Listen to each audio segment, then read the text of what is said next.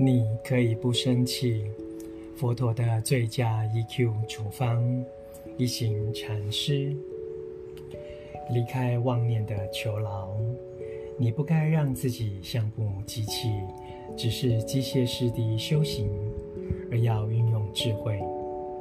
如此一来，你的每个步伐、每次呼吸，才能觉得越来越好。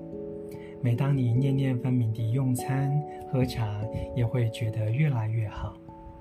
去感受周遭美好的事物与生命的美妙，打开心，让所有美好的事物与能提升你的能量进入，慢慢地滋养内心。这就是你首先要做的事。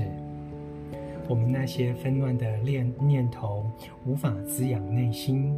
事实上，他们时常成为修行的障碍或囚牢，必须离开他们，才能真正地接触到生命的本质，了解生命的美好。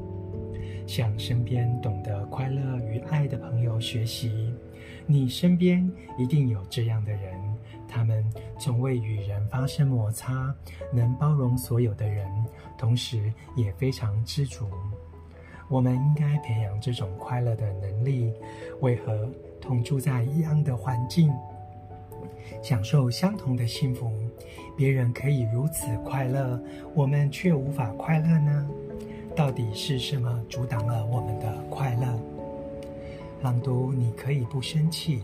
佛陀的最佳 EQ 处方。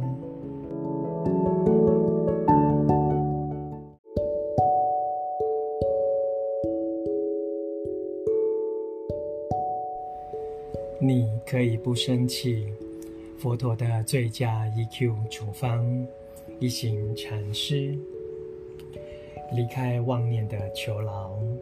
你不该让自己像部机器，只是机械式地修行，而要运用智慧。如此一来，你的每个步伐、每次呼吸，才能觉得越来越好。每当你念念分明地用餐、喝茶，也会觉得越来越好。去感受周遭美好的事物与生命的美妙，打开心，让所有美好的事物与能提升你的能量进入，慢慢地滋养内心。这就是你首先要做的事。我们那些纷乱的念念头无法滋养内心。事实上，他们时常成为修行的障碍或囚牢，必须离开他们，才能真正地接触到生命的本质，了解生命的美好。向身边懂得快乐与爱的朋友学习，你身边一定有这样的人，他们从未与人发生摩擦，能包容所有的人，同时也非常知足。我们应该培养这种快乐的能力。为何同住在一样的环境，享受相同的幸福，别人可以如此快乐，我们却无法快乐呢？到底是什么阻挡了我们的快乐？朗读，你可以不生气。